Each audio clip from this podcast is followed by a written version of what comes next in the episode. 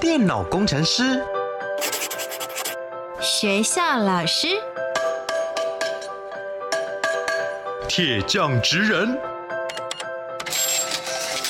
自媒体电商，表演艺术家。你的未来想做什么？三百六十五行职场技能，职人带你一窥职场内幕。开箱职人吧，Ladies and gentlemen，各位学弟学妹们，欢迎来到开箱职人吧，我是你们的学姐涂洁。今天节目当中呢，要为大家邀请到的是一位学长，我觉得他选择的职业类别呢，是在近五到十年以来越来越被重视的一种职业产业。一起来欢迎陈伟成学长。哎，各位学弟学妹，大家好，学姐图姐你好。那么今天伟成学长跟我们分享的是哪一个产业呢？三个职场关键字，学弟妹们，我们一起来猜猜看。Master 职人 Key Words。首先，第一个职场关键字是木头。为什么你的职业会跟木头有关系呢？呃，我每一天会遇到非常多的森林，很多的树林。到校园也会看到非常多的树木，到修枝，这些木料都是我职业中很重要的一个料源。所以第一个职场关键字是伟成学长常常跟木头每天都跟他们相处在一起。第二个职场关键字是循环经济。哦，是跟刚刚讲的木头有关的循环经济吗？是的，循环经济在近年来说非常被受到重视。嗯，所有的产业的发展中，需要去考虑到它的生长到它永续性的一个可能性。所以，循环经济是我非常重要的概念。其实，学弟学妹们一定常常在教科书里面，或者是老师也会常常提到永续的重要性。我们要怎么样让每一个不同的产业都能够成为一个圆形，不断的循环呢？第三个职场关键字又是什么呢？第三个职场关键字是化腐朽为神奇哦，怎么说？啊，其实我一直在思考的就是用如何用这些木材的料源来做一些创作，嗯，所以化腐朽为神奇是我每天都需要做的一个努力的方向，不断的创造。所以木头循环经济化腐朽为神奇，我们把它组装起来之后会变成什么样子的职业呢？伟生学长，请帮我们揭晓。好，我从事的职业是。森林的生态永续的这个林木循环的工作，所以其实呢，你最主要就是第一个刚刚讲到的，你把木头或者是大家觉得是这些废弃的材料，这些木材，你把它透过了一些设计跟转化之后，变成有价值的商品，是没有错啊。我们在每天的生活中都会遇到很多的木材，或者是很多的这些修枝木。我们常常会把它视为垃圾，直接就一股脑的就往焚化炉或者是子母车去丢弃。那事实上，它经过了整个循环经济的概念，重新去思考它的产品、材料、它的物理特性，可以让它化腐朽为神奇，变成一个很棒的创业题材。是，所以今天伟成学长呢，我们就会称呼他为一名林木生态永续家，非常非常在乎我们的自然生态。同时之间，这边也很开心的跟学弟妹们分享，他同时也有得过十大杰出青年哦。究竟他是怎么样跟木头结下这个不解之缘，来这么努力的来推动循环经济呢？今天我们就一起来听听他的故事。职人百科 menu，我是伟成。我是一名林木生态永续家，我为山林树木工作，正建立着山林树木中生态生产永续发展的循环模式。我站在第一线，协助检修搬运、分类生产、环境教育，到各种的创新产品的发想，到最终的市场销售，是一个非常丰富且多样的工作样态。我的理念是兼顾着生态永续、循环经济。和地方创生的三大面向。现今的气候变迁下，世界包括台湾在内，都必须要积极面对森林永续的问题。而我期待台湾林业为环境永续打造一个成功的模式，成为世界 ESG 的典范。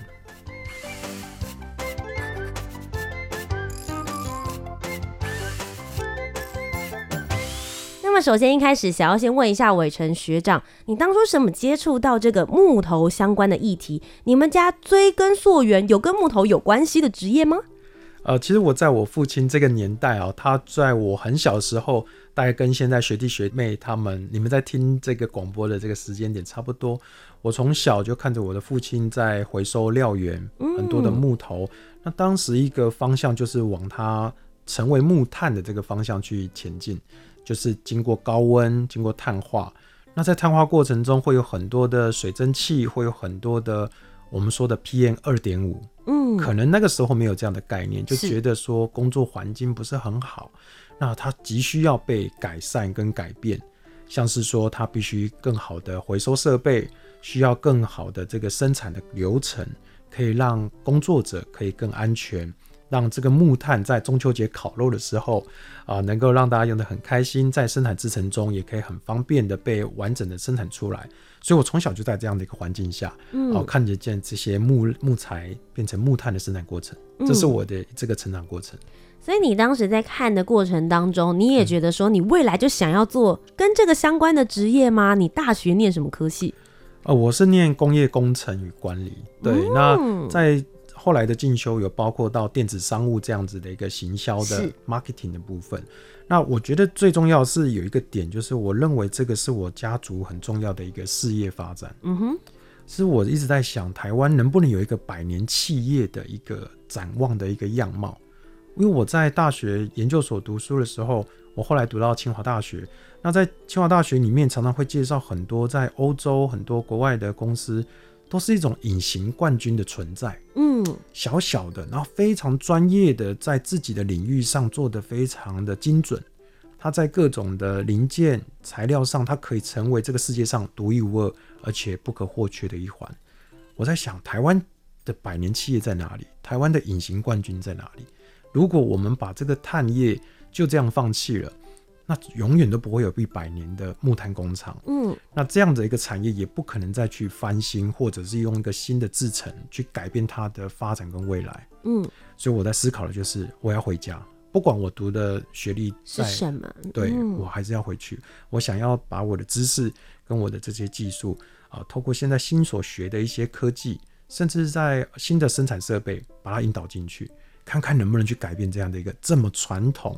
甚至是很多人不愿意回乡去做的一份职业，所以你带着这样子崭新的想法，你回家了，准备开始要来做这些林木的生态永续。你当时一回来的时候，发现台湾的生态永续或是台湾的林业有些什么样子的问题？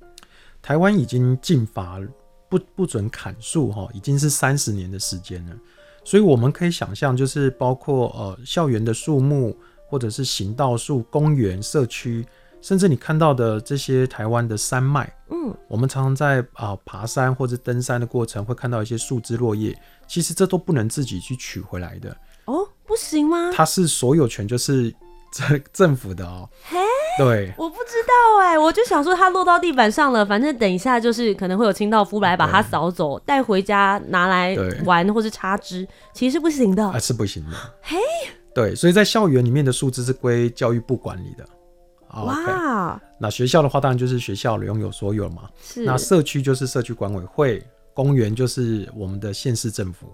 哦，对，所以大家真的是不能够随意捡的。没错，就是你捡了，没有人检举，或是没有人告诉你，嗯，就是只是没人发现而已。呃，对。但如果认真来说的话，它其实是有所有权的。对，那就很有意思，就是说，包括刚刚我们说的山林，也是林务局的。对。OK，那。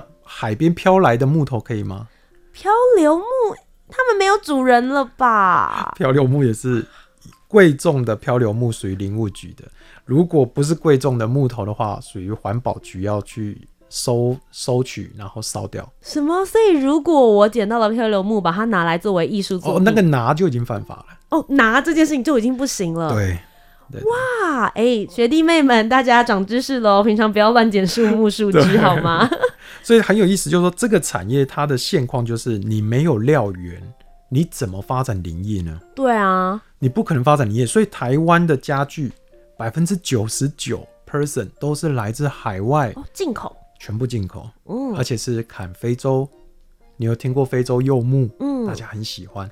结果我们在想的是，其实这样那个环境跟气候应该要多种树了，怎么我们不砍台湾的树，结果去砍非洲的柚木？哦，所以你的意思是，现在大家大部分，比如说一些家具，或是比较常见的这些木材，其实都不是源自于台湾的。九十九 percent，你看到的几乎都不会有台湾的木材。哇，我现在才知道哎、欸哦，对 对，真的，包括你现在看到的 OA 的系统家具啊，我们上课的课桌椅啊，嗯，或者橱柜啊。都不是台湾的木材跟木料去做的。那我有问题，你刚刚说的那些就是行道树，或者它自然倒下来的这些树，这些木材，他们去哪里了呢？焚化炉烧掉了，全部烧掉，怎么这么可惜？对，所以它全部变成了垃圾去判断它。所以你们发现了这个问题，嗯、你们想了什么样子的方式去解决它呢？我我在开始的方式是到各个学校，我去木这些树木。嗯，就是这些树木在修枝的过程中，我们不是去砍这些树哦，是透过这些树自然生长的，它其实枝条，还有我们说可能它是像台风啦，或者是它啊被这个风吹倒啦，甚至可能是它生病了，所以它必须得疏伐。嗯，哦，有一些病你一定得疏伐掉，不然它会传染，那整排树可能就会都会都会走，都都会阵亡了。所以是有道理的来进行修剪的过程。嗯、对。那这些树木，我们就跟学校有一个签约，就是我们可能收回它的树木，然后用多少的回馈比例，包括我们做成木做的家具，嗯，对，做成了多少的样品的这个清洁剂，又可以回给学校，那就变成说学校给我们料源，我们透过生产制造再回到学校身上，那取得另外一个部分，一部分比例我们拿去做生产商品去做销售。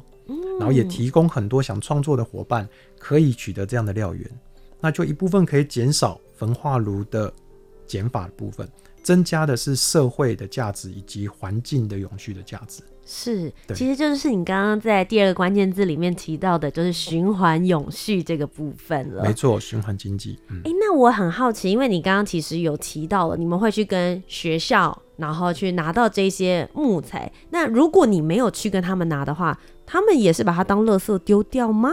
对，现在来说，学校每一年哦，大概每一所学校都会编列大概十万到一百万不等，这是看学校规模大小。所以对他们来说是处理垃圾，对，它变成是你把它成定位成一种事业垃圾或者是一种废弃物，但是事实上我们可以知道，一所学校盖在这个地方哦，它大概盖了多久，它的树可能就跟着多久。所以其实学校里面有很多五十年甚至上百年的跟着这一所国小。跟着这一所大学，像是我现在常常慕到的，就是清华大学的校树，嗯，它是很很感动啊。就是很多的教授、很多的学生，可能都在这个树下读过书，可能在它下面乘过凉。那这棵树可能 maybe 就是我刚刚说像生病啊，或者它正常修枝而已。那这些修枝我们可以做成一张椅子，或者做成一些相关的一些作品的时候，其实很有想象空间的，包括校友会很喜欢。包括哦，大家很认同这所学校，会想要买来当纪念品。那所以这些这些材料它不会被视为垃圾。所以当我们发现这样子一个逻辑跟论点之后，我们就很积极的跟林务局、跟农委会、跟很多政府单位去做沟通。那另外一部分又更积极的跟校园、跟国中小的这些哦这些老师们、校长们说：哎，我们有没有可能形成一个模式，我们来帮你修树？我们找树艺师来修树，嗯，好，就是所以我们公司里面有树艺师，然后呢，修完树之后，我们去做搬运，你也不用担心，你不用花一百万去修树，也不用担心要运载去垃圾场要烧的费用，都不用支出了，所以你节约了。你们处理吗？我们处理。那学校一定超开心的啊，因为他本来要编列预算，一年十万到一百万之间，现在有人愿意。帮我依这些数目，确认他的状况，还帮我运财耶，对他们来说何乐而不为呢？没错，所以这个模式一旦一一被打开推出之后，嗯，哇，非常多的校园很开心。然后我们又再更进一步，把他的学校的树木，呃，修剪、干燥、火料之后，变成教材，设计成教材，是再送回给学校。可能在国小的时候，可能在他国中的时候，可以变成一堂课程中的一个教育的一个材料。因为我觉得这个对小学生，嗯、或者是如果合作的校园是中学跟高中生，就是学弟学妹们现在的年纪的话，我觉得也是一个非常好的生态教育其中一部分，可以跟他讲说，哎、欸，大家有记得我们就是可能去年的时候就在外面的那个树木，大家可能春天的时候发现它被砍伐掉，而他们现在就成为你们的教材，在你们的课桌椅这边，对，我们一起来告诉你，我们怎么样让它变得更有价值。是没有错，因为在呃，我们在看过一个案例哦，呃，日本有推行一种叫做都市林业，嗯，那是什么？都市林业的一个概念就是说，当他们在城市里面比较少看得到山林嘛，比较少看得到这么多的树木在什么疏伐、做干燥、做剖料，这个比较难看得到。所以林业一般在山林间，或者是在林业的我们说的集散地，嗯，对，应该是比较偏向呃，可能是偏向可能在丘陵地啊，或者是更高山海拔一点，它要做处理厂。我觉得相对感觉就会离我们生活的地方有点远，对不对？对，有点距离了。那这个都市林业的概念就是说，当台风把一棵树吹倒之后，大家会很紧张的，赶快拉着红线、危险线，然后马上把吊车叫来，把它裁切成分了好几段，然后当垃圾赶快载走。嗯嗯。那事实上呢，在日本的案例是把它围起来之后，邀请附近的国中小带着他的学生小朋友一起来围着这棵树。哦，来看这棵树，我要怎么样修剪它？是，我要怎么再运走？嗯，然后在一路上呢，会告诉他我们会往哪一个破料厂去。嗯，小朋友有空可以再延续过去校外教学。是，破完料之后，经过可能一个月的干燥时间，再回到学校，变成一张课桌椅。哇！所以小朋友参与到这整棵树的这个整个生长流程。嗯，其实就是一种机会教育，而且这样的话，我们感觉就会是。嗯这个树，它的生命历程不是直到它倒下来，它倒下来之后还可以再继续延续它的生命历程的状态。没错，而且我们会在辅导这件事情哦，让它做到更完整，就是再让它去种下下一棵新的树。嗯，可能在原来的地方，或者是在找新的地方种到一到三棵的树，再把它再把这个碳捕捉的部分哦，把它抓回来。那其实伟成学长呢，他自己除了回家之外，你不只是承接了爸爸他以前在做的事情，你开创了一条属于你自己的道路，你也创业做了自己的平台。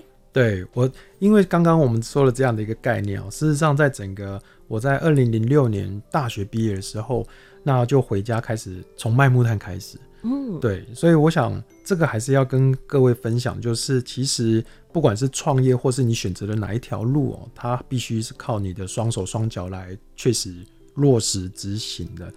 那你要去实践你的梦想，让它这个能够成真。所以我想从搬木炭开始，我想这是一个很好的注解了。是。那从卖木炭开始之后，我发现了这个木材中我们的高温水烟，它回收，它其实是一种木醋，木醋液。它的这个木醋的这个成分哦，醋酸是含量最高的，所以这个木醋液我就开始思考，能不能把木材中的这些水分萃取出来，做成清洁剂。嗯，那也可以一部分降低这个空污的碳排的问题，一部分加分就是它的副产物，除了碳可以卖之外，醋也可以卖。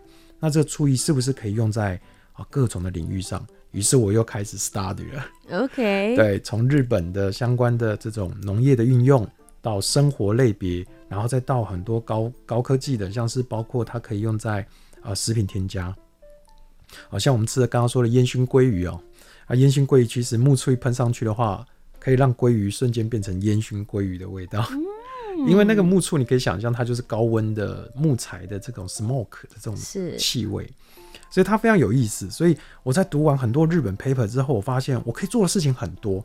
所以我想要把它变成像是我们在常常在用苹果手机，会知道它是一个开放性的平台，你可以设计很多种 App，可以在这一个智慧手机里面被下载、被使用。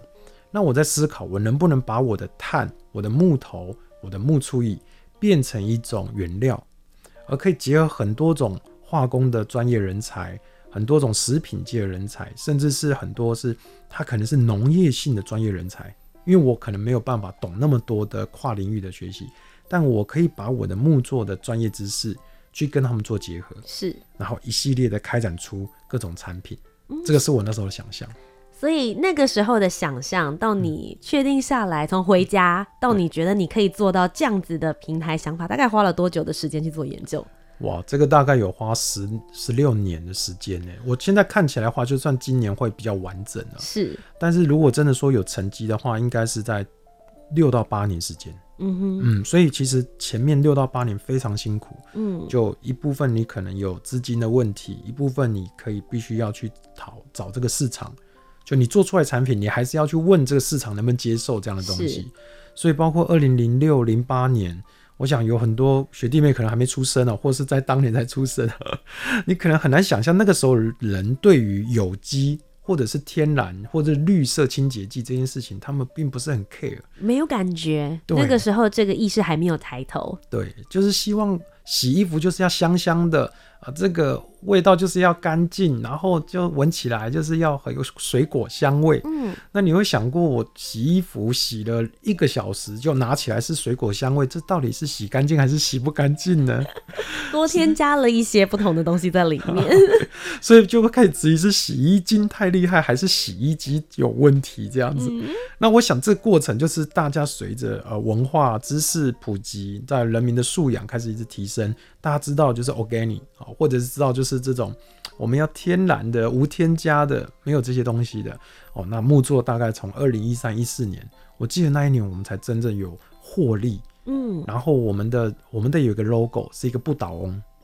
那当时日本它有一个一个概念，就是许愿的时候是点一个眼睛，是愿望实现才把另外一个眼睛给点上，上去。对，所以我们在零八年那一只不倒翁是都是独眼龙啊，一直到一三年一四年的时候，另外一个眼镜才点上去。啊，才确实说还好公司没有倒这样，然后愿望也实现了，确实有英语了。在一三一四年的时候，嗯，那其实我觉得伟成学长刚刚也有提到一点，我觉得蛮有趣的，也可以来跟你请教。就是很多学弟妹们想说我要来做永续，但其实你想要来推动，不论是林业或者是生态的永续，都不是只有创业这条路，里面其实还有很多不同的角色，大家是可以互相来配合的。想知道你在走这条路上的时候，会有哪一些职业，也许也是可以跟你们之间有所关联。对，其实没有没有错，就是像我们刚刚在提到很多国外的案例。那如果你把它思考成林跟木材，它是一种原料的话，嗯，那事实上有很多的产业可以在这周边产生。那包括可能一开始修木材的、修树的人，他是树医师；那治疗树木的叫树医生；在运的人不是清洁队了，他变成是一个可以懂得分类料源的人，所以他懂木材，所以他可以延伸到木匠。延伸到木车床，到木雕刻，甚至到延伸到说这些木材切切除之后，它可以去做的是碳化，所以它可以去做的木炭窑，它可以做的是像我们现在还有研发到碳的盆栽，嗯，然后还有生态瓶，哇，这个延伸就很多了。再到木炭过程中的醋意，刚刚延伸到有包括农业用的醋意，所以你可能是一个农夫，甚至都可以跟这棵树有关联。所以我，我我觉得这整个延伸下来，大概有三十几家的公司是现在我们一直在合作的，嗯，就跨领域的。那在整个延伸过程中，我们发现一个比较有意思的是，这整个产产业链重新被组装起来了。过去六七十岁的老木匠，因为没有料源，这三十年没有料源，所以他没有办法买到料来雕刻，来做木做家具。嗯，没有好的木材。对，所以我们现在这这两年，我们是在湖口。推动就是 Rewood 这个木作的工作坊，嗯，那这工作坊它很棒，就是我们提供免费的料源，然后免费的师傅，然后学弟学妹们，你只要准备好身心状况就可以来了，嗯，你也不用学费，你就可以学做各种的木作的家具，各种你画得出来，我们可以教你做得出来，然后最重要的就是你做出来的东西，我们会帮你卖掉。天哪，这件事情很棒哎！所以你们同时也在做教育的循环。对，因为其实很常有人说，这些老师傅他们到底要把技艺一身的好功夫，我要传给谁呢？你们就为他们打造了一个很好的平台跟教室。对，没有错。所以我们把老师傅带进来，大概有二十多位的老师傅，现在是常态在这边教学。嗯，那有六百五十位的学生在这边学习。嗯，那因为我们的空间关系，一天大概只能容纳十个人。所以用这种交叉不交叉不重复的人来说，每一天都是爆满的人，然后再学习如何把这一些 rewood 下来这些木头没有进焚化炉，变成你手上中的可能的材料。那透过制造过程中，我们把这些故事、把这些片段拍摄起来，放上 Facebook 上面，可以让很多喜欢或认同价值的人，他可以选购。嗯，那选购之后，我们把一半的利润交还给制作者。所以学弟学妹马上就有收入了。其实我觉得永续不是只有一种方法，就像伟成学长说的，随着时代在演进，你们会有越来越多不同的方式在解决以前的那些问题。所以大家不会想说说哦，我今天想要解决这件事情，是不是只有那样子方方框框的框架而已？其实大家可以用自己所知的那些专业专有能力，或者是新世代的想法，大家一起来尝试。我觉得最重要的是伟成学长，你持续的在做。你很坚持，你坚持下来，然后让大家去看到你在做的这样子的永续性是正确的事，而真的就全世界都开始来帮你。他有这样子的资源的时候，他也很愿意一起来投入。想要问一下伟成学长，接下来呢，你未来对自己，或是对于台湾的林业产业，你还有一些什么样子的期许跟看法？我希望让更多的年轻伙伴，就是学弟学妹们，你们可以找到一个，我除了半导体，我除了科技。我除了一些我们很常见的一些职业之外，林业竟然也可以成为台湾在三十年禁伐情况下一个特殊样貌的工作环境。你可以想象你的工作就是在森林里面，你可以想象你可以脱下口罩，每天深呼吸，你可以透过你的双手完成一个你喜欢梦中的这个梦想中的一个作品，然后透过网络从台湾卖到世界。这个是我想为各位伙伴们带来的一个一个事业的想象。那在我自己个人的部分，我希望能够从虎口这样的一个范例，能够在台湾建立更多的这样的一个工作站。然后我也跟这个总统报告过，我说希望台湾啊有很多个这样的工作站。那我愿意无偿无私的去指导建立这样的一个流程，让各个地方的木材可以得有效运用。嗯，我不可能把屏东的木材送到新竹来用，它必须在屏东要有一个工作站。是，那同样的，把台湾的林业做成在不疏伐，呃，就是我们说的，不是去刻意的砍伐下产生的林业样态，变成一个世界典范的时候，我相信台湾可以用这样的故事跟世界交朋友。那在最后这边的话，我会想要问一下伟成学长，如果真的有学弟妹们听完这一集之后深受感动，觉得他未来也想要投入林业生态永续这样子的职场职业的话，你会给大家一些什么样子的建议？他们可以念什么样子的科系，拥有什么样子的个人特质或技能，才适合这样子的产业呢？职人真心话，我想这里面有三个很重要的元素，就是它包含了生态的知识、生产的知识。以及基本上你要在这个地方生活的一个意愿，所以这三件事情你可以想象的，你可以是森林系的孩子，你可以是生物多样性的学生，你也可以是工业，甚至你有经济或者是相关的行销商业，你可以想象它跨足了非常大的一个领域。所以一棵树它可以创造出你的生活风格，那也就是说你的学历或者是学经历其实都会在这个森林产业里面占有一个非常重要的一个角色。那未来，如果你在选科系的时候，如果你现在是正在就学的学生，那我认为森林系不会是一个冷门科系。相对来说，它可能它需要的未来的人才非常重要。每一个公司都需要去计算我的森林要怎么种树，我的树木要怎么管理，我要算它的碳权，我可能未来它代表多少的碳足迹可以去抵消。我二零五零年要碳中和。只持续的学习，持续的进修，我相信你可以在在森林中找到一个很棒的舞台。我觉得简而言之，帮各位学弟妹们做一个总结，伟成学长就是要告诉大家，这里面有很多的工作机会。因为有很多人就会想说，哈，我来做生态永续，会不会有很多人觉得说我是来做志工，或者是我不晓得要去哪里找到属于我自己的一个 position，甚至也。很担心薪水的状态，不过这样子听起来，确实现在是这个大环境，大家其实不只是你需要去关注，而是必须大家其实都要一起来去成就的过程。那今天非常谢谢伟成学长来到我们的开箱职人吧的节目当中，跟学弟妹们分享你的职业。最后，是不是可以聊一聊？如果大家也想要去到你那边进行 reward，然后也想要来聊一聊怎么样子来去做这些木材，甚至也想了解你的品牌故事，在哪些社群或者是官方网站上面可以找到你？OK，直接在脸书上搜寻“森林循环木作达人”就可以了。我想森林循环应该就找得到，所以非常欢迎各位学弟妹透过脸书或透过社群的部分来找到我们，跟我们互动。谢谢。今天非常谢谢伟成学长来到我们的节目当中。那么各位学弟妹们，我们今天就要下课喽。我是你们的学姐涂杰，我们下周节目再见，拜拜，拜拜。